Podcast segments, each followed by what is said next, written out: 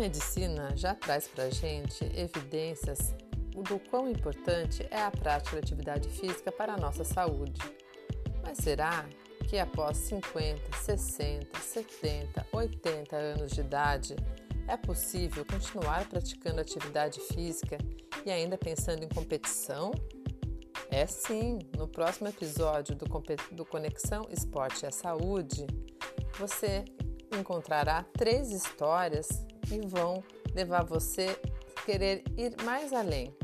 O Antônio Carlos, um atleta de triatlon, Ironman, o Mauro Sá e o Aristides Paixão, ambos que eram atletas de remo no passado, na sua juventude, e hoje nadam em águas abertas.